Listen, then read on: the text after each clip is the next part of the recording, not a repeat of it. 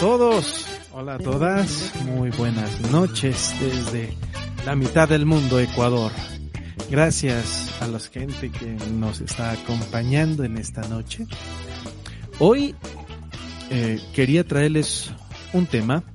¿Qué es la buena música cristiana? La semana pasada, antes de terminar eh, la reunión, dijimos que así como hay buena música, también hay mala música. Entonces, ¿cuál creerían ustedes que es la, buena música cristiana? ¿O cuándo se considera que una música cristiana es buena? ¿Cómo será esto? es complicado quizás decirlo, pero no es tan complicado como parece. Una música excelente y buena música cristiana no se evalúa por la cantidad de carga musical que pueda tener.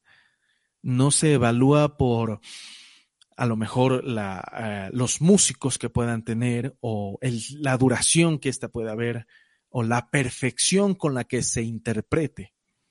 Eso no es, eso no, no, no, no lo cataloga como una buena música cristiana. Entonces, ¿Cuándo se considera una música cristiana? ¿O cuándo se considera que una música cristiana es buena? Pues es sencillo. Se considera que la buena música cristiana es la que cumple con los propósitos de Dios en la iglesia. Hay muchos propósitos escritos en la Biblia, hay muchas cosas inventadas y creadas por la iglesia, y son puestas como, como, como una regla general, que hasta cierto punto es correcto, es bueno, porque cada iglesia tiene su, su orden y hay que respetarlo. Sin embargo, el propósito no va a estar siempre acorde con los lineamientos de una u otra iglesia, otra denominación. Más bien tienen que ir anclados o tienen que ir apuntados a otra intención con la que se hace música. Entonces, la buena música cristiana siempre va a glorificar a Dios y va a edificar a los seres humanos en el contexto de los ministerios de la iglesia.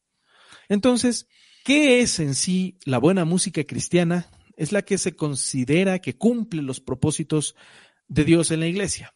¿Y cuáles son estos propósitos? El primer punto, la adoración. Ay, pues es obvio que, que una música tenga que adorar al Señor. Claro. ¿Para qué sirve esto? esto sirve como un medio de comunicación entre Dios y las personas. O entre Dios y el hombre. ¿Sí?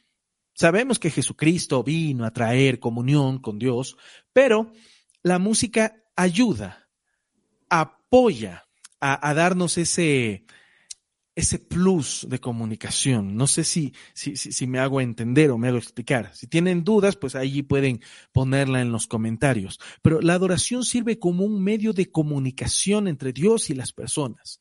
Este medio de comunicación provee la oportunidad para dar una respuesta positiva de las personas en alabanza, acción de gracias, confesión, dedicación y petición a Dios. Es decir, si yo hago una música cristiana con un propósito de adoración, no va a ser para que yo me quede anclado en el ala de un ángel, agarrado y, ay Señor, te adoro, te bendigo, aleluya, aleluya.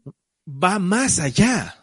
Produce una reacción o tiene que producir una reacción positiva en mí que haga que la alabanza, la acción de gracias, la confesión de pecados, dedicación, ofrenda y petición o clamor surjan efecto. Se entabla una mejor comunicación. sí, eh, claro, completamente de acuerdo. El, propósito de, la, de la alabanza, pienso yo principalmente, que es, es un medio, el, el propósito de la música, perdón, es un medio de adoración es un medio de, una forma de, adorar, una forma de comunicar eh, sentimientos al Señor. Estaba meditando bastante esta semana al respecto de, lo que habíamos hablado la semana pasada y sí, ¿no? O sea, la música definitivamente es, es ese medio por el cual eh, uno puede acercarse a Dios también. O sea, como decíamos, no es imprescindible, pero es súper útil para adorar y para generar una comunicación directa con el Señor. E, e, es muy útil. Fíjate, eh, nos escribe un amigo Isaac Chico desde España. Saludos, Isaac. Él nos hace esta pregunta, ¿cómo hacer que la música no sea tu límite para adorar a Dios? Es decir, puedes coger tu instrumento y cantar a Dios y formar ambientes que te hacen sentir bien. Y pasas mucho tiempo. Pero ¿qué pasa cuando no tienes tu instrumento? Solo estás orando, pero ya no tienes la misma motivación. Y tu tiempo de adoración sin música no es lo mismo y de muy poco tiempo. Ah, y nos aclare, le pasa a un amigo de un amigo. Me han contado. Sí. ok, no sé si tú quieres decir algo o, le doy yo. Dale tú primero. Mm, claro. a ver, ¿cómo haces que la música no sea tu límite para adorar a Dios? La música es una herramienta, pero no es el único medio. Eh, la, música, eso lo, analizamos en, el, en la transmisión anterior, la música es un medio para alcanzar un fin. Y el fin de todo creyente es adorar a Dios. Y de hecho lo hacemos cuando vamos por la calle, cuando damos buen testimonio, cuando... ¿Cuándo? cuando practicamos la misericordia, cuando, no necesariamente cuando leemos la Biblia, sino cuando hacemos lo que hizo Jesús, mostramos adoración. Ahora, eh, si utilizamos la música para orar o para eh, acercarnos, para quebrantarnos a Dios, es bueno. Y sí, y a veces llegan momentos de crisis o de sequía espiritual o de sequía en donde tú estás con tu instrumento dándole y dándole en la presencia de Dios y no pasa nada. Lo que pasa es que tenemos una, una preconcepción de que a veces pensamos que utilizar la música y la oración o utilizar la música con el objetivo de alabar a Dios, pensamos que Dios tiene que mandar fuego del cielo o Dios tiene que inmediatamente responder a nuestras emociones, a nuestro pensamiento, a nuestra necesidad. Y eso no me da, lo, que voy a decir no es muy, muy bonito, pero eso me da a entender como que si fuéramos los sacerdotes de Baal, literalmente, que estamos con nuestro instrumento y dale, y dale, y la presencia de Dios tiene que llenarme, y dale, y dale, y, y, y seguimos cantando, y a veces hasta con más fuerza. Pero llega un momento en el que no pasa nada. Entonces, ¿qué hacían los sacerdotes de Baal cuando clamaban a, su Dios y, no descendía fuego? Se cortaban. Hay que hacerle más duro, hay que darle más duro, hay que meterle más ñeque. Y seguimos y seguimos y seguimos. Entonces, si, no estamos conscientes de la profundidad de la presencia de Dios en medio de nuestros tiempos musicales, yo creo que ahí va a ser muy difícil que cuando venga esta crisis espiritual, o esta sequía en la que parece que Dios no responde en medio de nuestros tiempos de adoración, si no entendemos mm, que la presencia de Dios va más allá de, mi instrumento, estamos corriendo peligro. ¿Qué hacer cuando uno está, cuando uno primero que nada cree que la, única forma de adorar a Dios es a través de, de la música, del instrumento? o no sabe otra forma de adorar, pues obviamente si no tienes el instrumento y no sabes otra forma de adorar, pues ahí quedó todo, ¿no? Exacto. Pero eh, por eso mismo hemos estado comentando en, reuniones anteriores y todo de que la, la, música pues no es, como tú dices Mario, el único medio para uno poder acercarse a Dios con una actitud de adoración.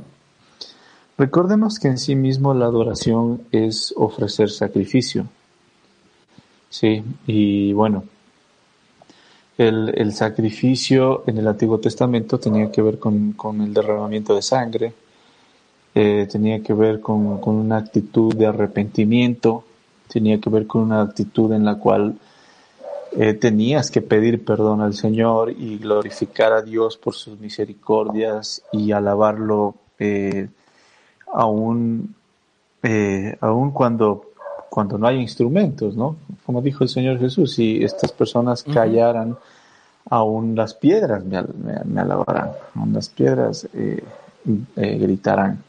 Hablaría, hablaría, ¿no es cierto? Entonces, en otras palabras, y, teniendo en cuenta todo este contexto que, hemos venido hablando de que la adoración en sí mismo no implica música, sino que la música es una de las formas de adoración, pero no es la única ni, ni, la, ni la definitiva. Entonces, eh, puede ser, incluso yo me atrevería a decir que a veces la misma música es un impedimento para que uno pueda adorar.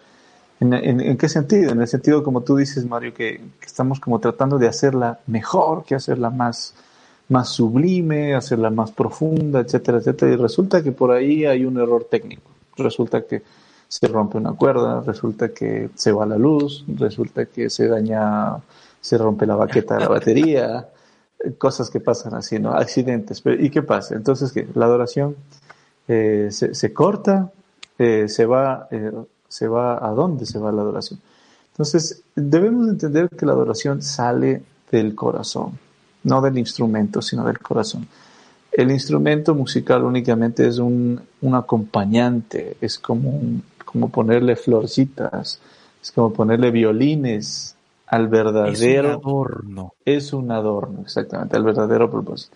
Entonces, si no hay instrumento, pues la, palabra dice, adorarás al Señor en espíritu y en verdad. Una vez más, recalcando para esto disco rayado, sin importar el lugar, sin importar la forma, sin importar el cómo, simplemente con un corazón contrito y humillado delante del Señor con actitud de gracias, pidiendo perdón, buscando su misericordia, dando gracias y glorificando al Señor. Y realmente para eso no necesitas un instrumento. ¿No será que nos hemos vuelto, creo que alguien dijo esta expresión, nos hemos vuelto adoradores de la adoración o adoradores de la música y nos olvidamos a quién estamos adorando? Pienso que sí. Y, una de las cosas que yo siempre he pensado es que nosotros siempre al método lo hemos espiritualizado de tal forma que creemos que si ya no se hace con método, entonces ya no agradamos a Dios. Mm. ¿No es cierto? Entonces, por ejemplo, eh, hay denominaciones que tienen métodos para manejar su iglesia. Por ejemplo, hay denominaciones que parten, por ejemplo, el, el G12 tiene un método, que la célula y todo es una estructura piramidal y todo. Entonces, ¿qué pasa con G12? Que cuando eh, no se cumple con ese método, pues ellos simplemente están como en el aire, o sea, no encuentran otra forma de hacerlo. Y es como que, uff. Y, y, qué pasa? Si no se someten al método, sienten que están ofendiendo Señor, o sea, sienten que están haciendo las cosas mal. Y, así tú puedes encontrar en las diversas eh, denominaciones eh, formas de trabajar. Pero ¿qué son estas? Estrategias, o sea, o son formas o marcas que tienen las congregaciones. Pero el problema es que hemos llegado a, espiritualizar tanto, o como tú dices, a adorar la forma, adorar el método, ¿sí? a creer que en la música, a creer que en, en las células, al creer que en los encuentros está la presencia de Dios. Vámonos a lo que le pasó a Moisés en el, en el contexto de lo que hablabas de Baal. Eh, a Moisés. Ah. A Elías. Borra esa parte. ¿Qué le pasó a Elías? Cuando él huía, ¿no? Jezabel estaba buscándolo para, para asesinarlo y él huía y dice que se escondió en una montaña. Y en esa montaña dice primero hubo un gran terremoto y también hubo fuego. Pero dice, pero el Espíritu de Dios no estaba en el terremoto. Si el Señor no estaba tampoco en el fuego, sino que estaba en el silbo apacible. Sí, y eso a mí me da mucho para entender que a veces nosotros, por ejemplo, queremos que el Señor se manifieste, hablemos en términos coloquiales, en el relajo, ¿no? En, en, en, el fuego por aquí, fuego por allá, y queremos que, el Señor se manifieste en los gritos, que el Señor se manifieste en el terremoto, pero el Señor dice se manifiesta en el silbo apacible. Y entonces, esa, esa es una, pauta que nos da a nosotros para entender que, no es como nosotros pensamos, que no es, eh, como te digo, el método, que no es la forma exagerada en la que nosotros lo hagamos, sino es en la paz, en la tranquilidad, en, el lugar secreto. Yo creo que más allá es la intención con la cual hacemos. O sea, si la hacemos con una intención de querer buscar el fuego, a veces no vamos a encontrarlo. Exactamente. Y bueno, teniendo en cuenta que el Espíritu Santo tiene un comportamiento muy de sí mismo, o sea, Él se manifiesta porque dice que Él eh, imparte sus dones conforme a, a como Él quiere y a quienes Él quiere les da los dones. Muchas veces nosotros buscamos así como eh, en grupo, eh, un poco basados en la histeria colectiva. ¡Ah, Espíritu Santo! Y obviamente el Señor, primero que nada, no se manifiesta en ese tipo de, clamores si no se manifiesta en el quebranto, se manifiesta en el silencio, en el silbo apacible, pienso yo. Y lo digo en el contexto de lo que pasó, de cómo se ha manifestado el Señor eh, a lo largo de los pasajes bíblicos. Entonces, eh, no es la forma, como tú decías de, de los profetas de Baal, no es que, tienes que hacerlo más duro, más fuerte, eh, con acordes más graves, o, o solo usando redondas, a ver si eso trae trae cierta espiritualidad. O, en caso de los tecladistas, utilizando pads. Exacto, los pads con coros angelicales. Por ahí. Esa, es, que tú puedes hacer todo y lo único que vas a ocasionar es cierto, porque la música tiene un poder, ¿no? La música tiene un poder para provocar en ti emociones, recuerdos, transportarte a estaciones de tu vida, etcétera. Entonces tú cuando manipulas la música de una manera adecuada, pues sí vas a lograr en la gente emociones. Pero imagínate si, si el Señor nos dijera solo es con música, ¿qué va a pasar con los que están fuera de una iglesia y no saben tocar un instrumento o ni siquiera tienen una formación como para cantar? Hay pueblos, en, hay pueblos en los que ni siquiera tienen canto, no conocen el canto, no conocen eh, los instrumentos musicales. Alguna vez vi un reportaje de pueblos no contactados en África a los cuales se llegó con el Evangelio, y estos pueblos no tenían forma de canto, no habían conocido el canto. Entonces, ¿qué pasa con ellos? ¿Son indignos de acercarse a Dios? No pueden alabar. No pueden alabar y se van a ir al infierno porque no adoraron al Señor. no, bueno, es que hay, en ese sentido hay bastante, hay bastante Hollywood en la iglesia. Novelería. puede ser. Mira, te lo explico de esta forma al leer los salmos, todos leemos y, tenemos conocimiento de que David compuso la mayoría de los salmos. Están incluidos también los hijos de Asaf, los hijos de Coré y algunos otros más salmistas.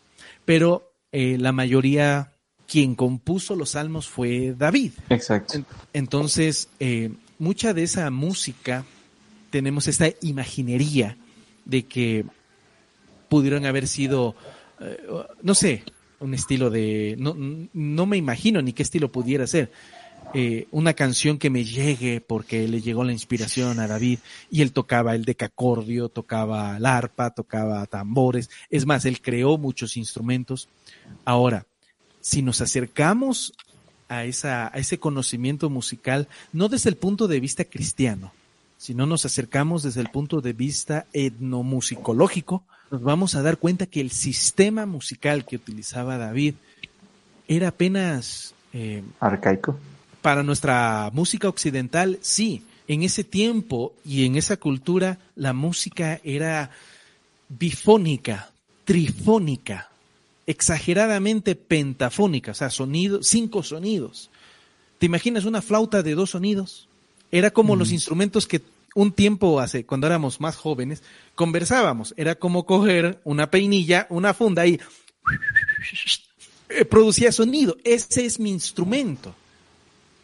Hablamos de que en ese tiempo las culturas eh, o los tambores de esas culturas, todo el instrumento de percusión es totalmente diferente a, lo que tenemos acá. Acá tenemos un sistema musical temperado. Quien sabe de música entiende lo que le estoy diciendo tenemos un sistema temperado, afinado. Y que eh, incluso, yo, pero un paréntesis, que yo en lo que entiendo, el descubrimiento de, todo lo que es la ciencia musical, las escalas, los ritmos, las intensidades, todas esas cosas eh, se desarrollaron muchísimo después. en la época del Renacimiento, ¿no? Supongo que, supongo que en el tiempo de David todo era más tribal, era más percusivo, eh, más primitivo, digamos así. No, no era como la música de Bach, o no había los estilos de Beethoven o cosas así, ¿no? No llegaba ni a los talones. Beethoven, si hubiese escuchado la música de David, se quedaba sordo otra vez. Pero sin embargo, David fue, fue eh, digamos, reconocido por Dios como el hombre conforme al corazón del Señor, precisamente porque él en su corazón adoraba de forma correcta. Exacto. Y él, y él por eso se atrevió a danzar en medio de la calle, dice desnudo, dice, por causa del Señor yo me haré más vil. Entonces, dice que solo seguramente con su forma de ropa interior en ese momento danzó por la calle. No es que danzaba desnudo ni en, calzoncillos. Eh, lo que el texto lo que quiere decir es que él danzaba con el pueblo sin, sin sus ropas reales. Porque era rey. Ya, esa es la, la, Ya, tengámoslo en, en, ese término, ya. Está bien. Pero lo hacía, entonces a él, le, como quien dice, le fue contada su adoración por, el, por cómo lo hacía en su corazón. Lo hacía sin vergüenza, sin miedo, lo hacía públicamente, lo hacía con toda la, la, la, alegría, la euforia, digamos así, pero había algo en el corazón. O sea, en el corazón a él no le importaba agradar a los hombres, le importaba solo agradar a Dios él, él, él escribió eh, que todo, todo lo que respire alabe al Señor. Entonces, él tenía un corazón. ¿Y qué es lo que él tenía para él decir alaben al Señor? Tenía el gozo de la salvación.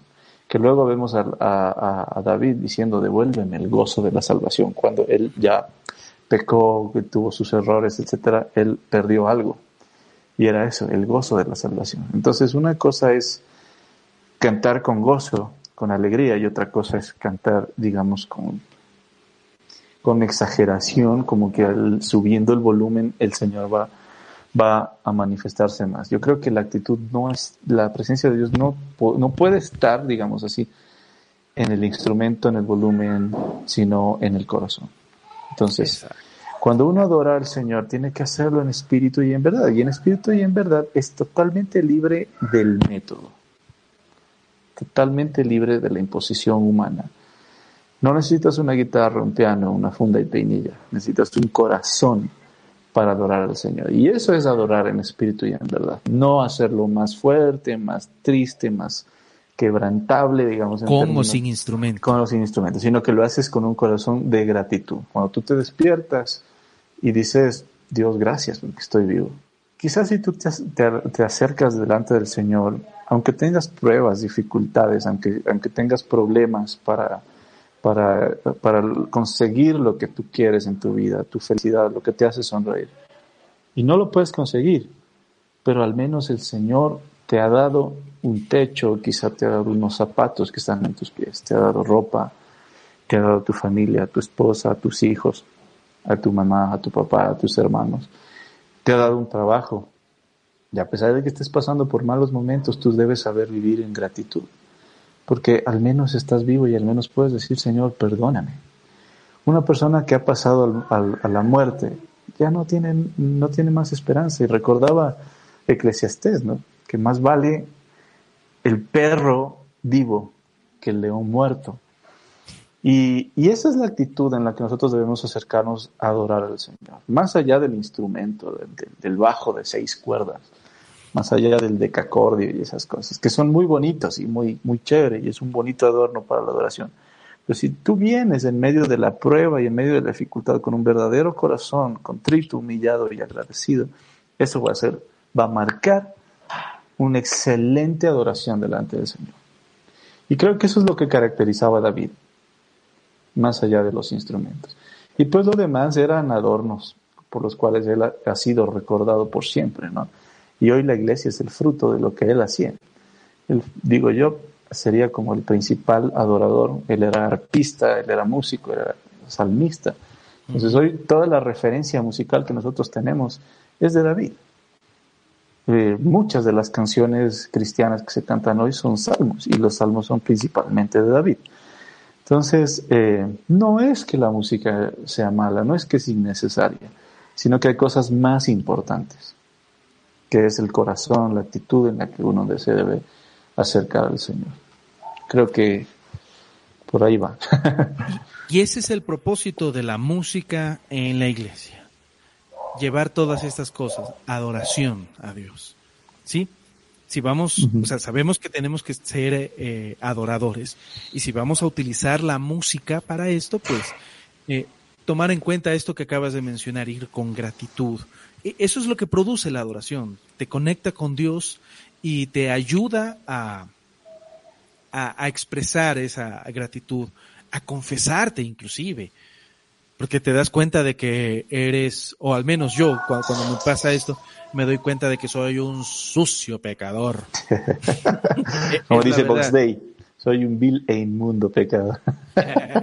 Otra característica de la música cristiana es esto, la proclamación. Pero proclamar qué?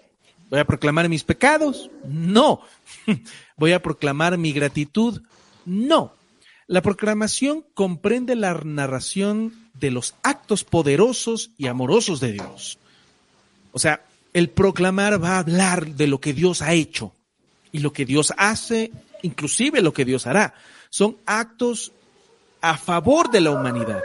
Uno de estos actos, y en especial con mayor énfasis, es eh, el que hizo Jesucristo por nosotros. El, venir, el tomar forma divina, perdón, el tomar forma humana, el estar, convivir y, y entender nuestra humanidad, nuestras debilidades, ser tentado, morir por nosotros. Eso es un acto poderosísimo. Y la música dentro de la iglesia tiene que incluir este, esa proclamación. Esa proclamación, no necesariamente la de Jesús en la cruz. Proclamar los milagros que el Señor ha hecho. Y, ojo con esto, porque cuando yo proclamo estas cosas, incluye el llamado de Dios a que las demás personas respondan a esto. O sea, si yo hablo de que en la Biblia hay un Dios poderoso que fue capaz de liberar a un pueblo, sacarlos de una esclavitud, enviar diez plagas, eh, abrir un, mar, ahogar a sus enemigos. Dios es capaz de eso, es capaz de puntos suspensivos en nuestras vidas. Y cuando yo proclamo eso, va a hacer que la gente responda a ese milagro. Wow, si Dios pudo hacer eso, creo que va a poder hacerlo en mi vida. Pero, pero no, no, la, la diferencia ahora que cuando nosotros cantamos como músicos, cuando nosotros adoramos al Señor, estamos ahí en la, en la, tarima, no nos preocupamos por esta proclamación, nos preocupamos porque se oiga bien, nos preocupamos porque sea, salga afinado, porque para que no haya feedback eh, o el monitoreo, nos preocupamos de que esté el performance como lo hemos ensayado. Y nos olvidamos de este plus importantísimo en los tiempos de, alabanza de la congregación. Eh, yo pregunto, ¿dónde está tu corazón? ¿Dónde va a estar nuestro corazón? O sea, ¿qué estamos haciendo? Y te confieso, eso me pasaba a mí siempre. Tocaba y de repente veía que el bajista lanzaba una nota que no era y eso era un calambre al oído. o el baterista hacía un final donde no debía hacerlo. un slap en renuévame. Cuando hacían eso, a mí me molestaba. Pero yo comencé a entender que esto no era lo importante cuando, a pesar de las desgracias musicales que hacíamos en los tiempos de adoración, veía que la gente respondía igual. O sea, no, respondía a, mi, a, mi, a mi frustración como músico, respondía a, a la presencia de Dios en ese momento. Respondía al contenido de la letra. Si la letra decía, gracias, Señor, levanto mis manos y te doy las gracias. La gente respondía a eso, sin importar si... Mientras por atrás todo estaba hecho una fanesca. Exactamente. Entonces, me costó entender eso y, y ahora ya lo voy entendiendo. Tanto es así que me ha llegado a pasar de que yo toco una canción en sí, en sí mayor, y el cantante o el resto de la banda está en la. O sea, resulta que yo estaba equivocado y yo, ¡ah! A mí me pasó una vez que empezaron a, tocar una canción y era tan igual en el círculo armónico a otra que yo empecé a cantar la otra. Y ya en media canción, así como que cantando así en un tono súper bajo y así como que, Dios, ¿qué estoy haciendo?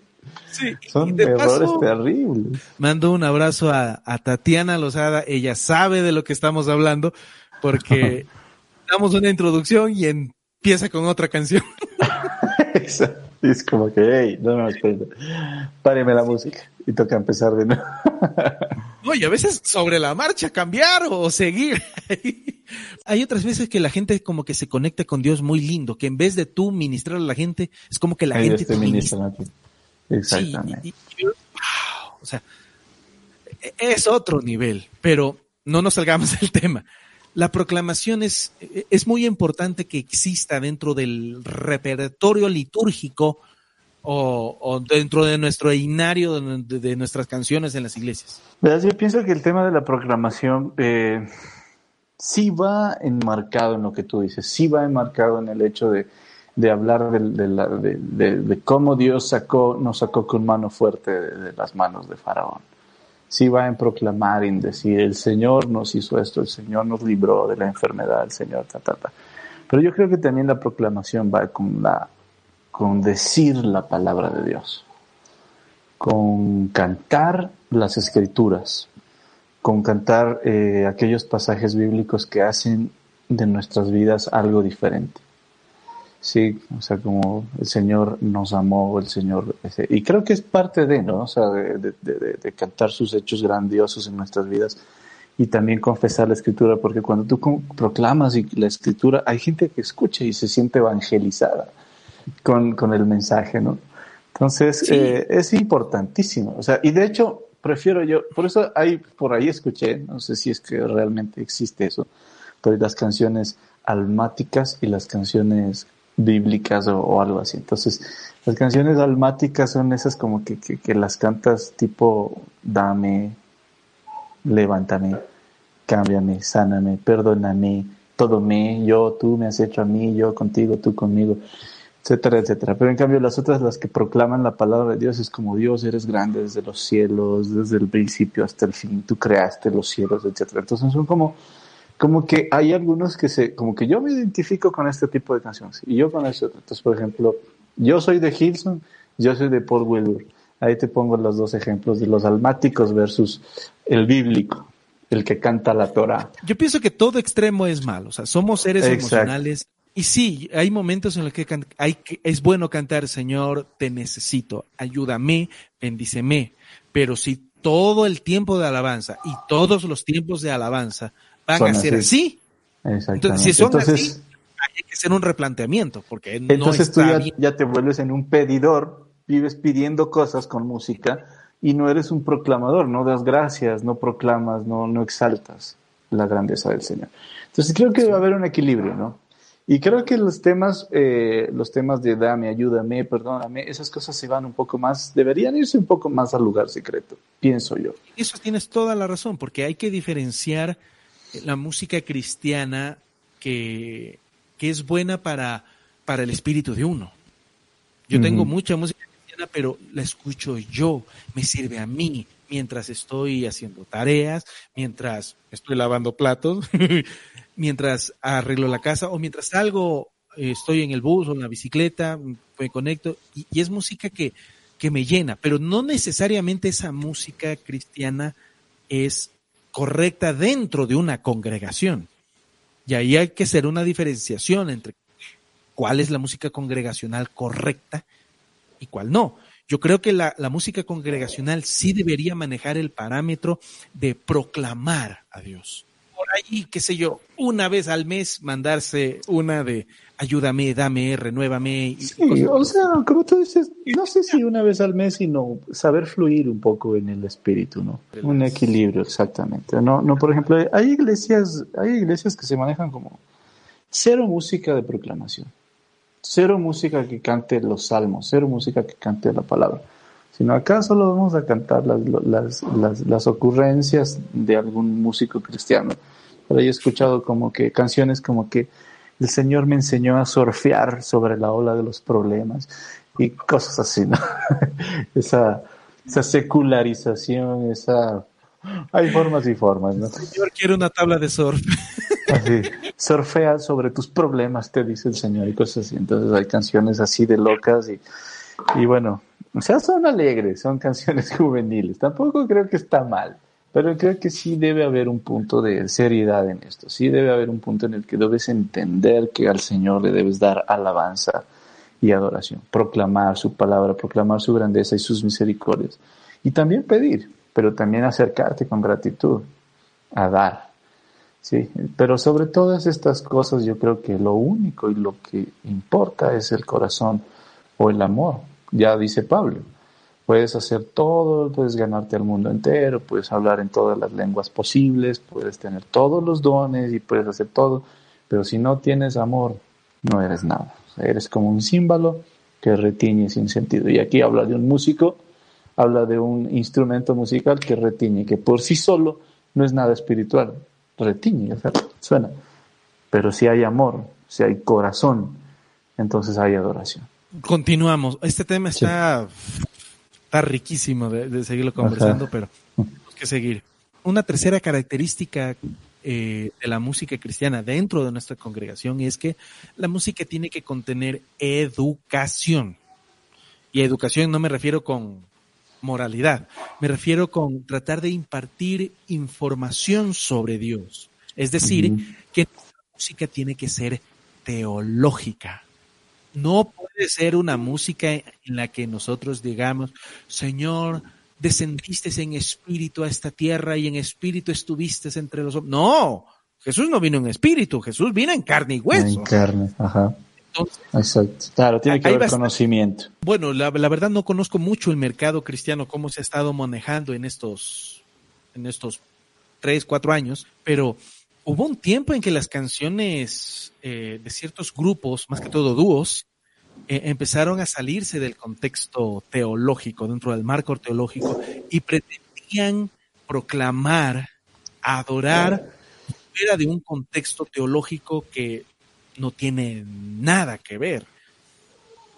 Y esto es muy importante que líderes, músicos y congregación puedan darse cuenta de que al rato de, seleccionar algún tema o de cantarlo, e, es preferible que tenga un, que, que, que imparta este conocimiento de educación cristiana, información o impartir información sobre Dios, que tenga contenido teológico. Mira, a mí me encanta una canción, es de Marcos Witt, el disco es eh, Dios es bueno, que canta el niñito, la niñita, Dios es bueno. Él no la escribió, pero él la cantó. Es una canción teológica de cabo a rabo que decía al que todo tiene en primer lugar, al que es y que era y que será, al camino, la vida y la verdad, al príncipe de paz y da más atributos de Dios. A él la gloria y damos gloria. ¡Qué temazo! Quiero apoyar tu, posición con, un, con tres versículos. Salmo 47, versículos 6 y 7 y 8. Ya. Dice, cantad a Dios, cantad, cantad a nuestro Rey, cantad. Porque Dios es el Rey de toda la tierra y aquí dice, cantad con inteligencia.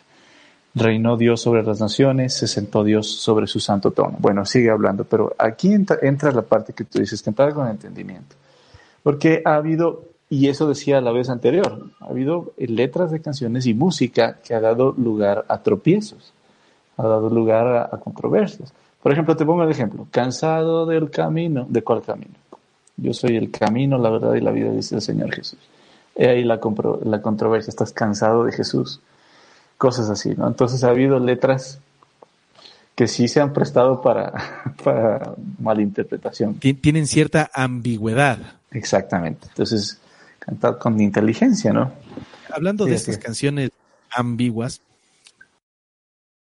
yo lo escuché al autor, Jesús Eden Romero, cuando dice hablar cansado del camino, eh, él no está hablando del camino de Jesús, está hablando del caminar en el Evangelio en las que muchas de las veces uno se desgasta. Uno entiende esa situación, pero cualquier persona que tenga conocimiento teológico enseguida piensa esto. Es más, otra canción, por ejemplo, eh, tal como soy, Señor, sin nada que ofrecer más que el corazón, acéptame como ofrenda de amor.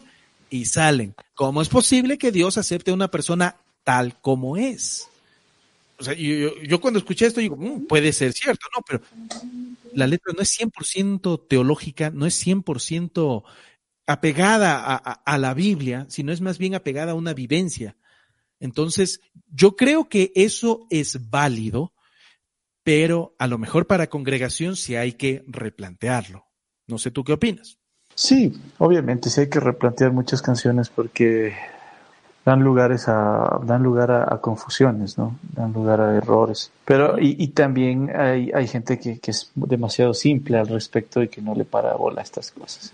Sigamos. Tengo el último punto de hoy. Una de las características que tiene que tener la música cristiana, al menos en nuestra congregación, es el compañerismo. O sea, el compañerismo habla de que la letra de una música cristiana enfatice la unidad de la iglesia. Esta, o sea, la letra es un agente significativo para cimentar a la comunidad y el compañerismo y experimentar la música de manera conjunta. O sea, cuando experimentamos la música de esta manera, fortalece lazos de amistad, lazos de amor entre los miembros de la congregación.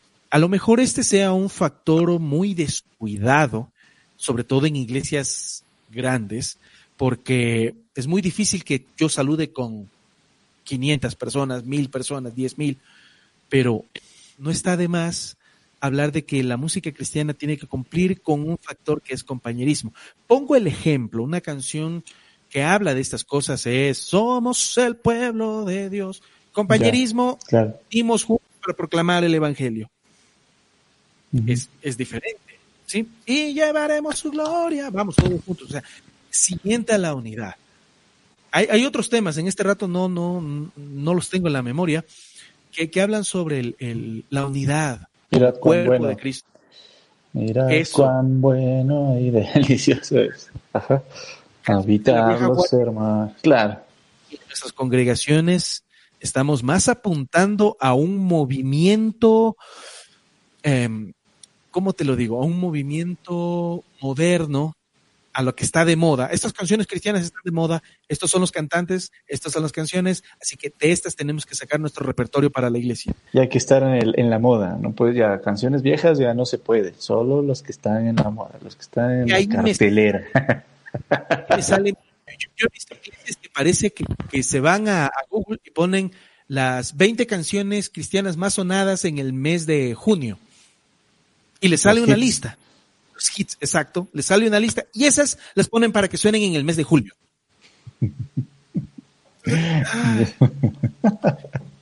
Eh, la buena música cristiana cumple los propósitos de Dios para la iglesia. ¿Y cuáles son? La adoración, la proclamación, la educación y el compañerismo. Podemos, sacar muchos más, pero por ahora yo creo que con estos cuatro podemos avanzar. Tal vez la próxima semana quiero invitarte otra vez, Santiago, porque eh, tú que eres músico, quiero hablar contigo sobre esto que está pasando en las iglesias, de que, al menos en nuestro país, buscamos música de los que producen otros, lo que producen los grandes artistas, pero ¿dónde queda nuestra habilidad o dónde quedan nuestros recursos para intentar hacer algo nuestro, algo propio? sin necesidad de importar música a nuestras iglesias, sino más bien... Hacer un cántico eh, nuevo. Eh, eh, exacto. Entonces, yo creo que ese tema vamos a dejarlo. Hemos de tocar partes, fragmentos de música en teoría. Pero la idea es esta, que nuestra música deje de sonar los 10 hits del mes anterior, sino que comience a sonar lo que te está pasando a ti y lo que el Señor te mostró y, el desarrollo que tú tienes de la bondad de Dios, que eso me va a edificar a mí. Y así hacemos comunidad. Porque yo creo que la iglesia tiene capacidad de producir. El problema es que cuando queremos y pensamos en producir música, nos imaginamos enseguida sonar en Spotify, nos imaginamos enseguida estar al lado de Marcos Guido, Miel San Marcos, o cualquiera de ellos, pero no nos imaginamos que una comunidad se siente identificada con la letra de un tema, que puede llegar a quebrantarse. Eso sí tienes mucha razón, amigo. Y yo de lo que he averiguado, Marco Barriento, Marcos Guida, Danilo Montero, Jesús Edén Romero, que son grandes en la música cristiana, ellos empezaron así. Entonces, ¿cuál es nuestro miedo a querer hacerlo? Vaya usted a saber. y, eso, eso vamos a hablar eh, sobre, sobre este tema la próxima semana. La, no sé si la nacionalización de nuestra alabanza o de, de la importación de, de, la alabanza. Yo creo que va a quedar así. Pero ha sido muy edificante, muy, muy bonito hablar de este tema, amigo, y es genial, es genial eh, tener en cuenta que las cosas deben hacerse con entendimiento, con conocimiento. O sea, nada se debe hacer por religión. Todo se debe hacer con, con, un, con un verdadero entendimiento. Y creo que las iglesias deben preocuparse más por lo, de, o sea, dejar de preocuparse por lo estético para empezar a preocuparse por lo que es de fondo, o sea, el conocimiento, la virtud, la fe y todas esas cosas, porque sin estas cosas podemos nosotros ser, pero los showmans, podemos ser los mejores músicos, podemos ser los mejores predicadores, etcétera. Pero si no van acompañados de, de estas virtudes, pues, ¿qué somos? Nada, simplemente una religión más. Hacemos bulla. sí, sí, sí, exacto. Gracias, Marito. Gracias por todo lo que se compartió. Un abrazo. Igualmente para ti, amigo. Un abrazo, que Dios te bendiga y a toda nuestra comunidad. Ahí está. Adiós. Adiós.